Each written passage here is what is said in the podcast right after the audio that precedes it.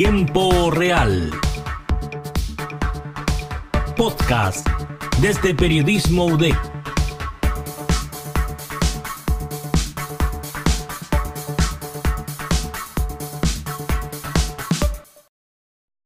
Muy buenas tardes a todos y todas quienes nos escuchan. Les habla Nicole Navarrete y junto a Carolina Zúñiga les traemos un nuevo capítulo del podcast de Tiempo Real.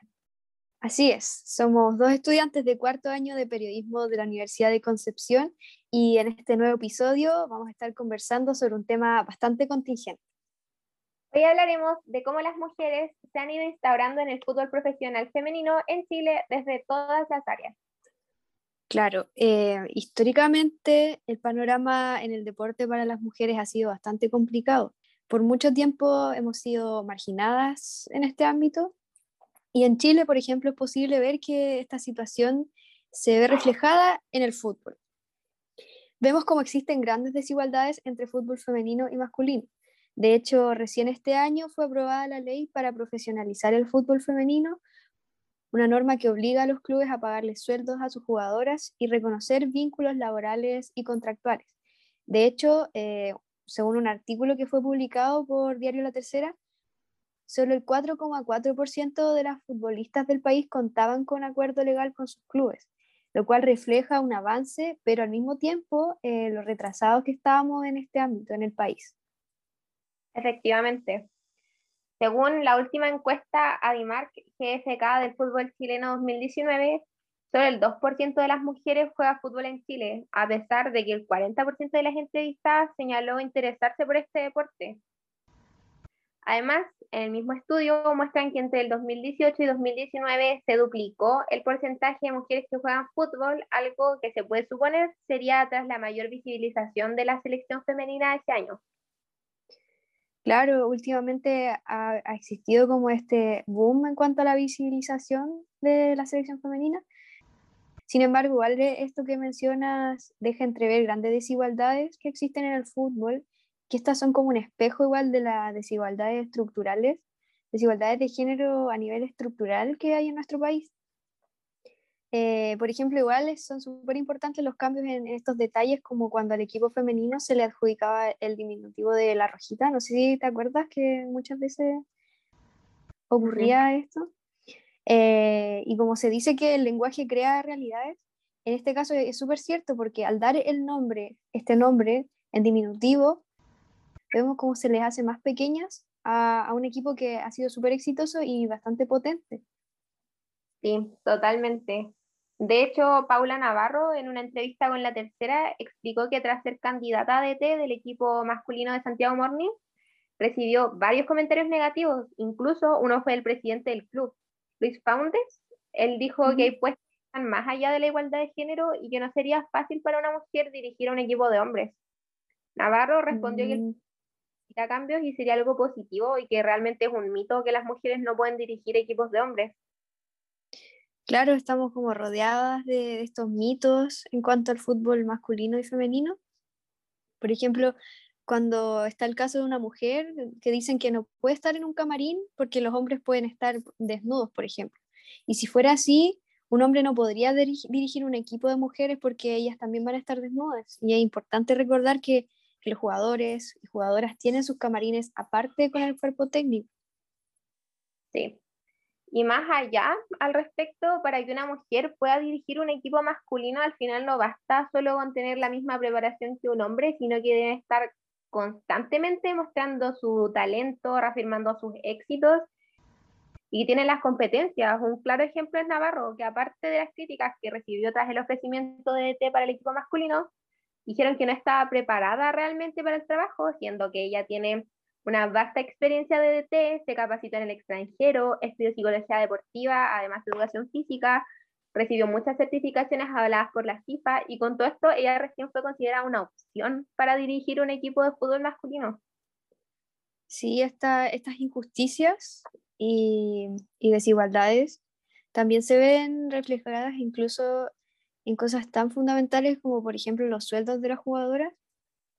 Según datos expuestos en el mes de febrero de este año por la, por la sección Braga del mostrador, eh, el 83% de las jugadoras no recibe una remuneración, mientras que incluso un 8,5% eh, recibe entre 100 mil a 499 mil pesos de sueldo, lo cual es una cifra bastante baja.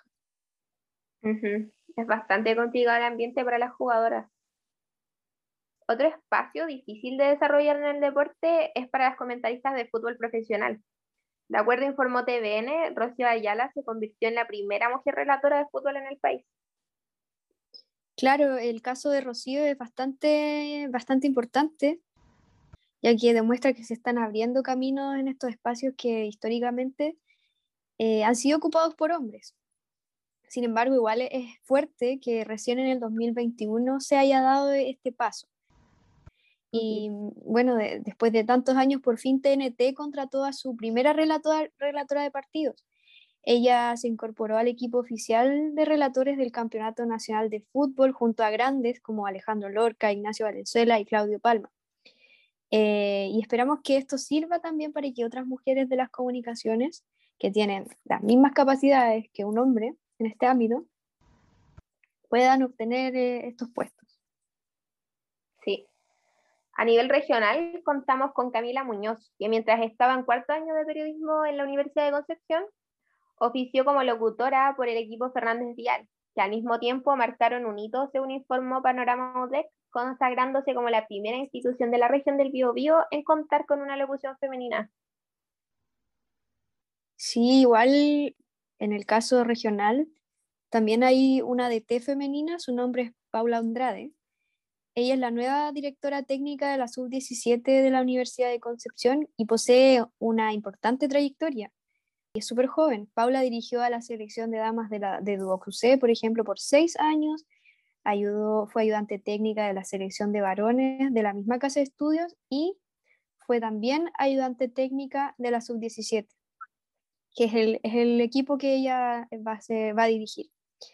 La, la DT señaló al medio de TVU que, que, es importante invertir en el fútbol femenino, invertir recursos en el fútbol femenino y mientras más se haga, mucho mejor. De esta forma igual eh, se derriban estos mitos que existen de que el fútbol femenino no vende. Y en toda la razón, de hecho, uno de los ejemplos más claros fue el del FC Barcelona femenino, con un récord de ventas con el partido de vuelta a los cuartos de final de la Liga Campeones, que disputaron frente al Real Madrid el pasado 30 de marzo en el Camp Nou.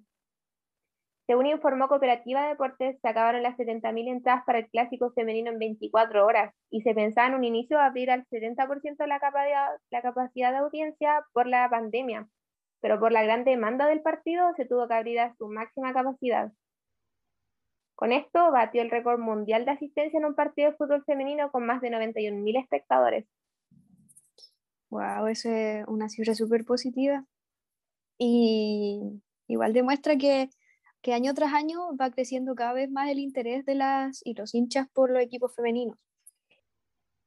En Chile, por ejemplo, el video resumen de la final del campeonato femenino del año 2021 cuenta con más de 40.000 visitas, si no me equivoco, en plataformas digitales. No, es genial.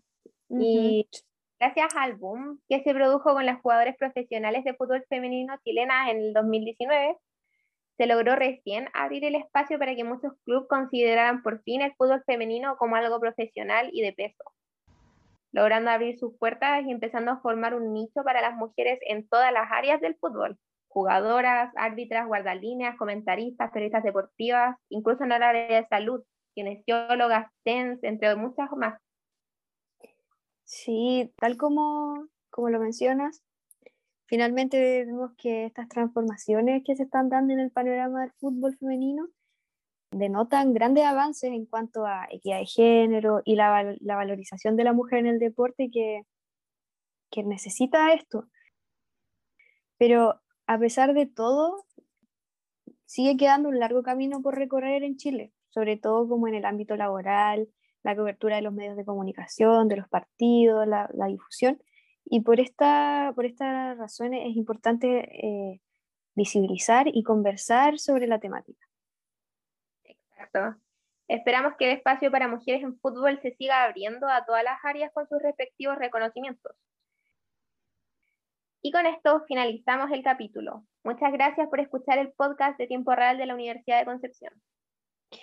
Sí, los dejamos invitados e invitadas a revisar los demás capítulos en Spotify de Tiempo Real y nos vemos en una próxima edición.